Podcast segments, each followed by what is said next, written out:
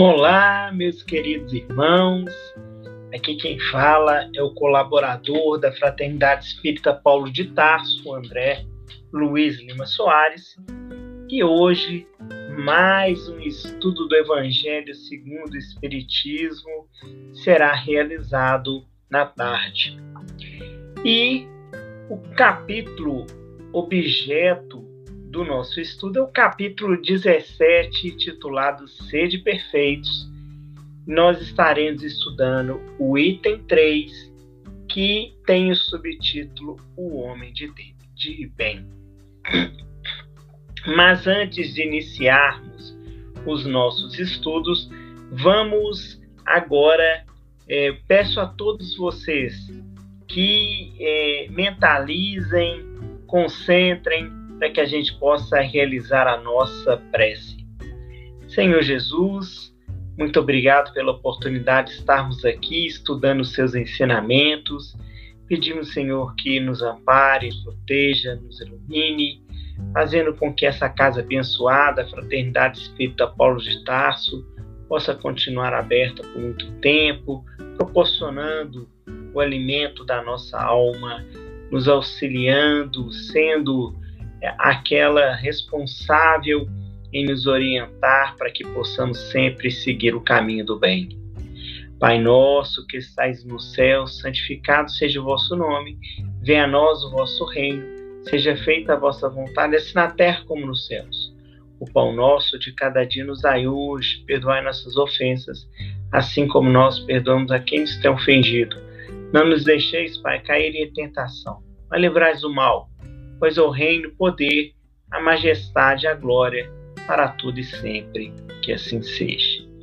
Conforme eu tinha comentado antes, a nossa lição é, de estudo é a lição denominada O Homem de Bem, que é o, é o item 3 do capítulo 17. E começa a lição é, que foi escrita por Kardec da seguinte forma: O verdadeiro homem de bem é aquele que pratica a lei de justiça, de amor e de caridade em sua maior pureza.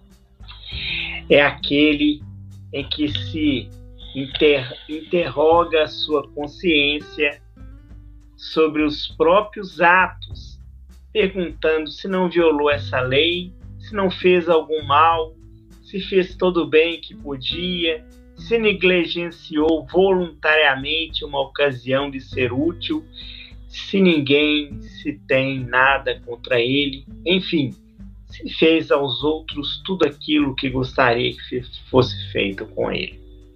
Ele tem fé em Deus, em sua bondade, justiça e sabedoria.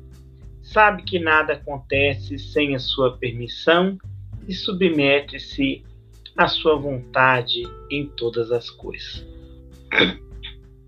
Tem fé no futuro e por isso coloca os bens espirituais acima dos temporais.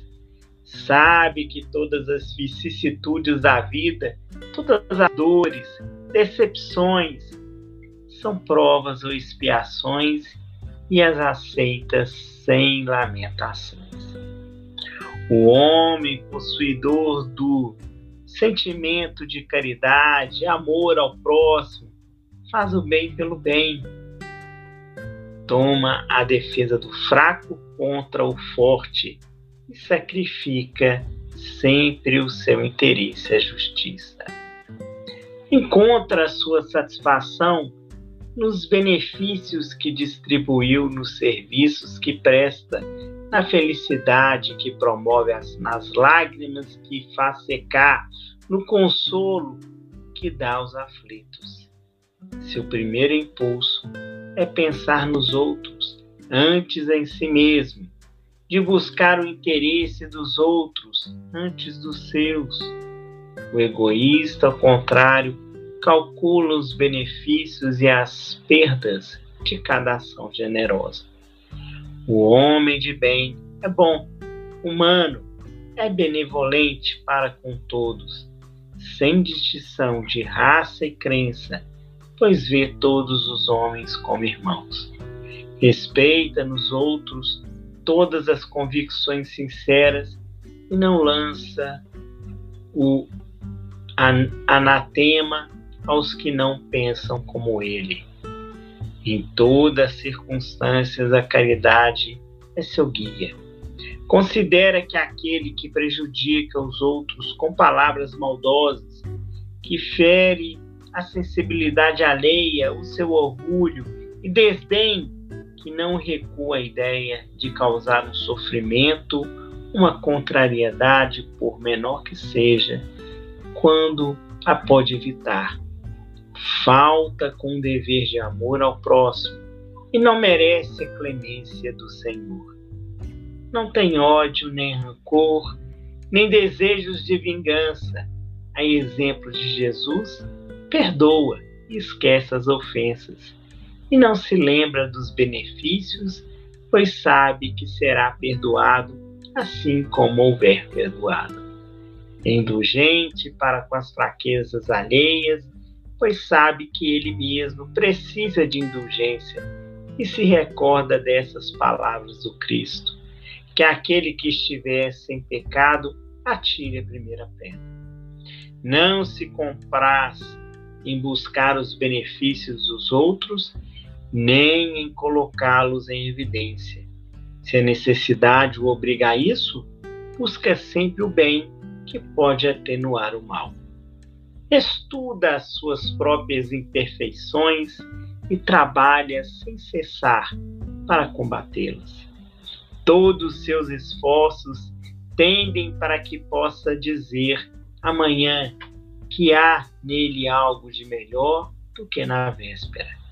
Não procura destacar nem as suas qualidades, nem os seus talentos à expensa dos outros.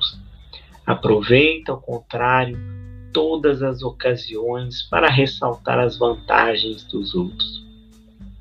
Não se envaidece com a sua sorte, nem com as vantagens pessoais, pois sabe que tudo o que lhe foi dado pode lhe ser tirado. Usa mais, não abusa dos bens que lhe são confiados, pois sabe que é um depositário desses bens, dos quais deverá prestar contas, e que o emprego mais prejudicial para si mesmo, que poderá dar-lhe e pôr-lo ao serviço da satisfação de suas paixões. E se a ordem social colocou Alguns homens, sob a sua dependência, trata-os com bondade e benevolência, pois são teus semelhantes diante de Deus. Ele use de sua autoridade para erguer-lhe o moral e não para lhe ferir com seu orgulho, e evitar tudo o que poderia tornar mais penosa a posição subalterna. O subordinado, por sua vez, compreende os deveres de sua posição e tem escrúpulos em realizá-los conscientemente. O homem de bem, enfim, respeita nos seus semelhantes todos os seus direitos que lhe são assegurados pelas leis da natureza, como gostaria que respeitassem os seus.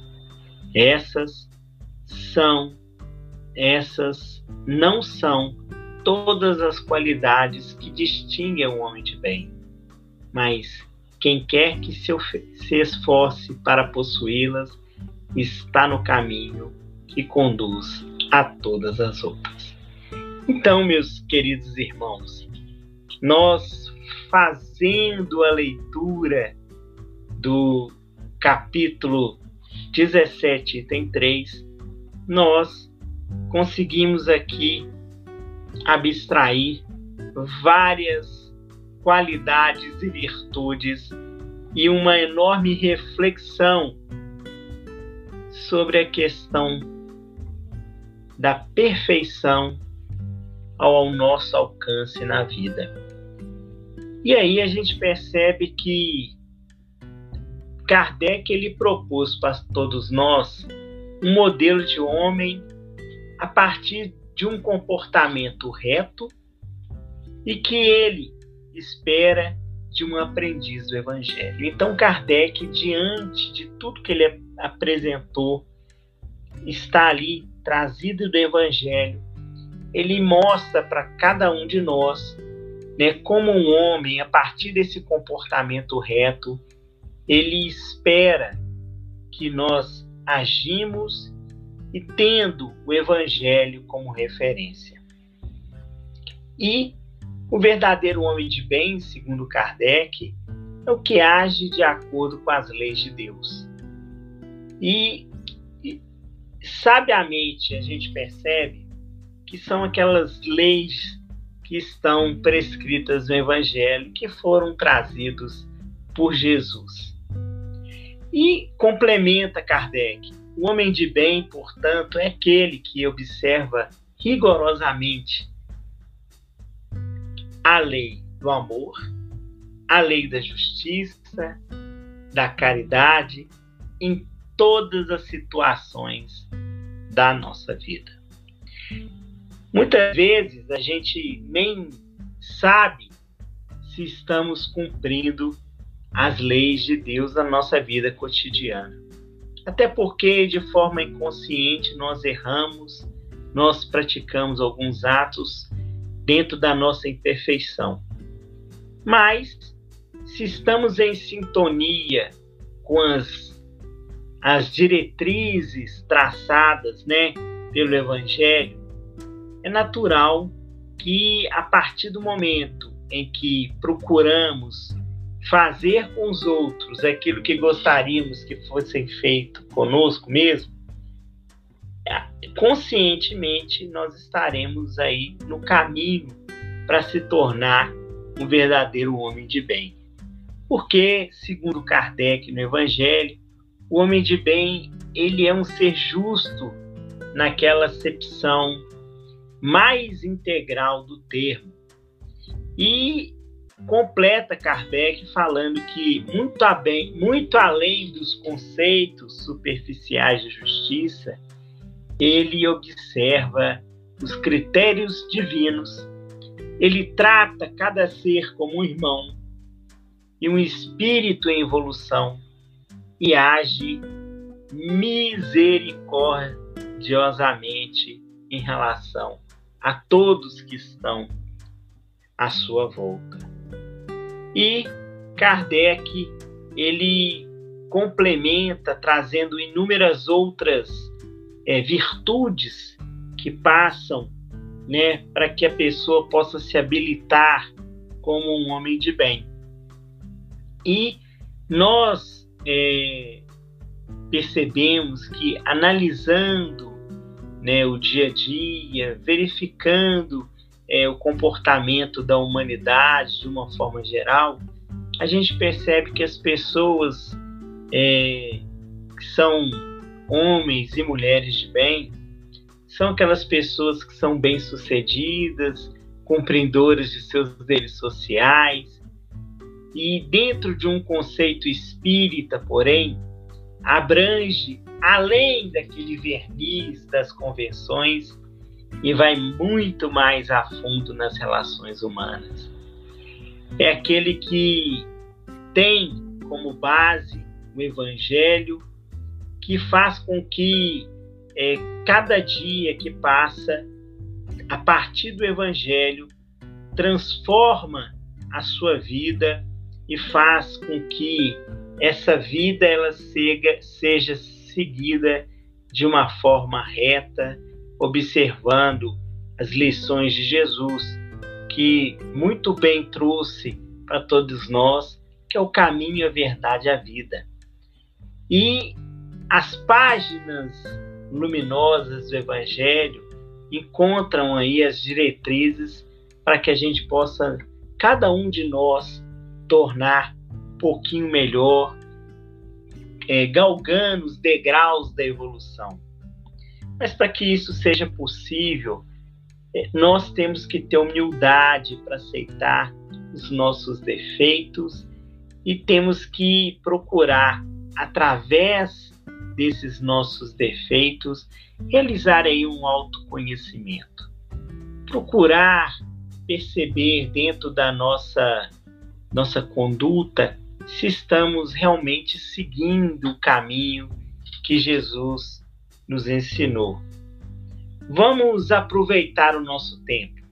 Vamos procurar fazer com que esse tempo ele seja aproveitado da melhor forma. E quando eu falo tempo, meus irmãos, é a oportunidade santa da reencarnação que Deus nos proporciona para que possamos aqui na Terra, a partir do momento dessa bendita reencarnação, pagar com amor aquilo que um dia fizemos com dor, ajudar o próximo, transformar a nossa vida, realizar, quem sabe, a nossa sonhada reforma íntima, fazer com que a nossa vida aqui na Terra não seja passada em branco, que ela seja passada de uma forma é, onde possamos viver não só o agora, o presente, mas possamos entender que o, a nossa vida aqui ela é passageira e que nós temos outras vidas e que, na verdade, o que morre é o nosso corpo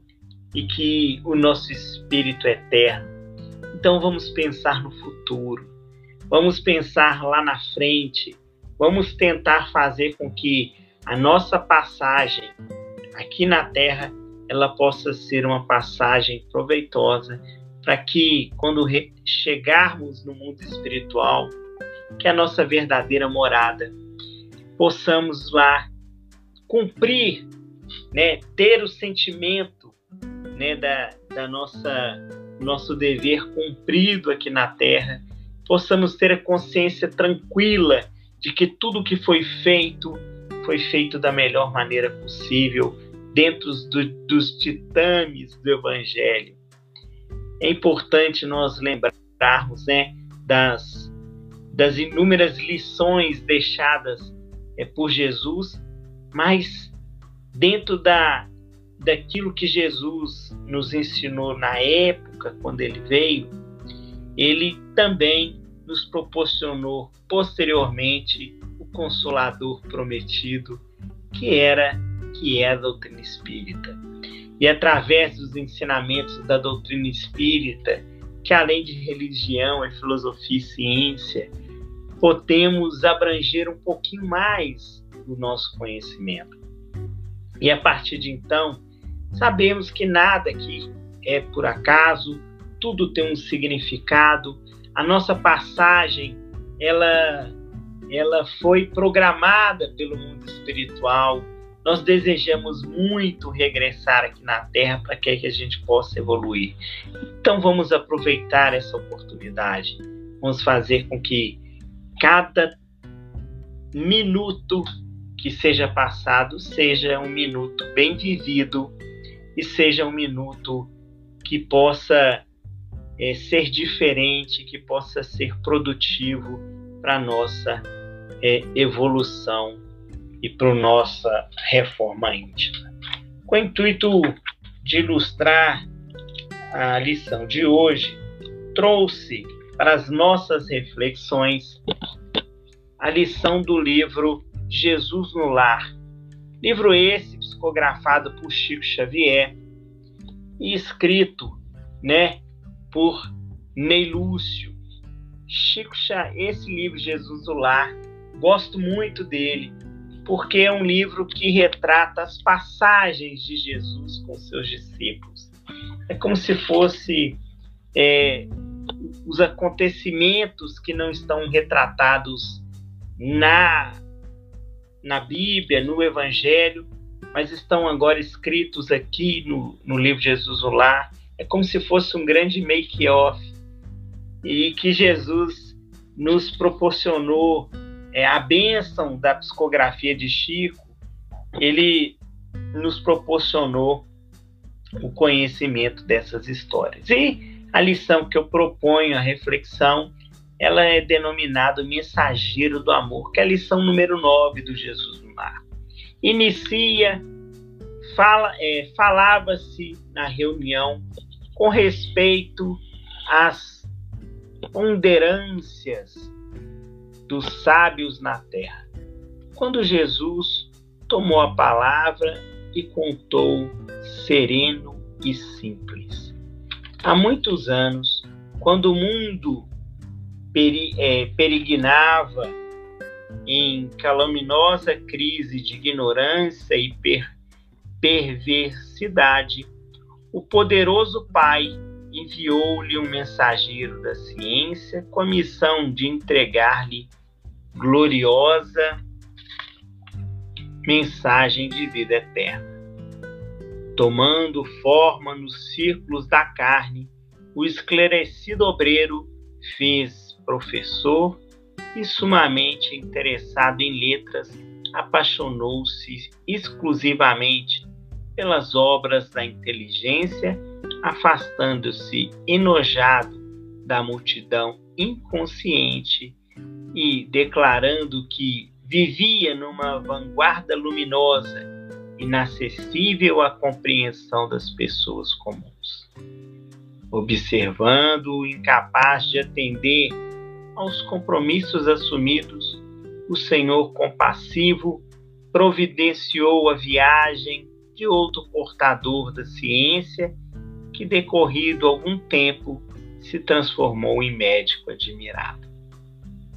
O novo arauto da providência refugiou-se numa sala de ervas e berberagens, interessando-se tão somente pelo contato com enfermos importantes, habilitados à concessão de grandes recompensas, afirmando que a plebe era demasiado mesquinha para cativar-lhe atenção. O todo bondoso determinou então a vinda de outro emissário da ciência que se converteu em guerreiro célebre. Usou a espada no, no, do, é, do cálculo com mestria. Pôs-se-lhe a larga de homens astuciosos e vingativos, afastando-se dos humildes e dos pobres afirmava que a única finalidade do povo era de salientar a glória dos dominadores sanguinolentos. Contristado com tanto insucesso, o Senhor Supremo expediu outro missionário da ciência, que em breve se fez primoroso artista isolou-se nos salões ricos e fartos, compondo música que embriagasse de prazer o coração dos homens provisoriamente felizes e afiançou que o populacho não lhe seduzia a sensibilidade que ele mesmo acreditava excessivamente avançada para o seu tempo. Foi então que o excelso Pai, preocupado com tantas negações, ordenou a vinda de um mensageiro do amor aos homens. Então, meus queridos irmãos, a gente tem aqui a lição que Jesus, em reunião entre é, aqueles que estavam, né, entre os seus discípulos, Jesus ele tomou a palavra e lá na, no momento eles estavam falando sobre os sábios na terra. E ele começou a contar a história falando que há muitos anos atrás, quando o mundo ele perigrava em crise de ignorância, perseveridade, perversidade, o poderoso Pai, que é Deus, enviou um mensageiro da ciência e esse mensageiro ele ia entregar a mensagem da vida eterna. E aí ele tornou um grande professor. Só que infelizmente ficou vaidoso e se afastou de todos, só ficando é, próximo de alguns, daqueles que ele achava que tinha as mesmas condições. Os pobres ele não misturava. Da mesma forma, ele né, o Senhor, vendo que, que não deu certo a primeira intenção, ele mandou um outro portador da ciência, que ele se transformou num médico admirado, que também ficou vaidoso, falou: ah, agora começou a fazer várias, ficou isolado dentro de um laboratório, só convivia com as pessoas que davam grandes recompensas, esqueceu dos pobres. Mais uma vez, o Todo-Poderoso ele tornou um outro emissário da ciência e aí ele mandou um guerreiro sério e ele usou a, a espada do cálculo com maestria. Também, da mesma forma, vaidoso, se afastou daqueles que ele acreditava que não eram os melhores. Mais uma vez, o Senhor da Supremo mandou um artista. Esse artista também achava superior àqueles que estavam à sua volta que não entendiam a sua sensibilidade e aí infelizmente também afastou de todos e só convivia com poucos. Foi então que o excelso pai, preocupado com tantas negações, mandou o mensageiro do amor aos homens. Esse outro enviado enxergou todos os quadros da terra com imensa piedade Compadeceu, compadeceu-se do professor, do médico, do guerreiro e do artista, tanto quanto se comoveu ante as desventuras e selvageria, selvageria da multidão. Decidido a trabalhar em nome de Deus, transformou-se no servo diligente de todos. Passou a agir em benefício geral, identificado com o povo a que viera servir, sabia desculpar infinitamente e repetir mil vezes o mesmo esforço ou a mesma lição. Se era humilhado ou perseguido, buscava compreender na ofensa um desafio benéfico à sua capacidade de desdobrar-se na ação regeneradora para testemunhar reconhecimento à confiança do Pai que o enviara. Por amar sem reservas os seus irmãos de luta, em muitas situações foi compelido a orar e pedir o socorro do céu perante as garras da calúnia e do sarcasmo. Entretanto, entendia nas mais baixas manifestações da natureza humana dobrados motivos para consagrar-se com mais calor à melhoria dos companheiros animalizados que ainda desconhecia a grandeza e a sublimidade do Pai benevolente que lhes dera o ser. Foi assim, fazendo-se o último de todos, que conseguiu acender a luz da fé renovadora e da bondade pura do coração das criaturas terrestres, elevando-se a mais alto nível com plena vitória na divina missão que lhe for investido. Houve ligeira pausa na palavra doce do Messias e ante a quietude que se fizer espontânea no ruidoso ambiente de minutos antes, concluiu ele com expressivo acento na voz. Cultura e satisfação representam força inseparáveis da glória espiritual. A sabedoria e o amor são as duas asas dos anjos que alcançaram o trono divino. Mas em toda parte, quem ama segue à frente daqueles que simplesmente sabe. Então, meus irmãos, a lição, o mensageiro do amor, traz para todos nós aqui mais algumas facetas para que possamos ser homens de bem. Além daquilo que Kardec vem trazer, e ele colocou inclusive no Evangelho, que tudo isso que ele trouxe não era o suficiente, que existiam outras qualidades, mas Kardec ele trouxe três virtudes que são assim indispensáveis para todo aquele que gost, gostaria e quer procurar ser um verdadeiro homem de bem. Que é a virtude, que é aquele que pratica a lei de justiça, de amor e de caridade com a sua maior pureza. Então, é aquele que procura servir, é aquele que procura trabalhar sem querer nada em troca, é aquele que procura amar verdadeiramente e procurar auxiliar todos que estão à sua volta, sem ostentar qualquer condição, sem mostrar que é superior, procurando fazer sinceramente apenas pelo sentimento de auxiliar e aquele sentimento de solidariedade. Diante de tudo isso que nós estudamos aqui na tarde de hoje, fica a reflexão.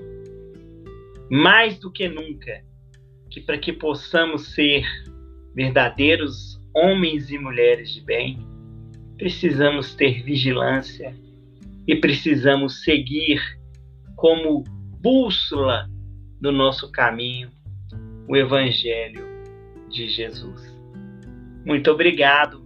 Agora passo a palavra para o nosso irmão Euler continuar os estudos do Evangelho de hoje. Muito obrigado e fiquem em paz.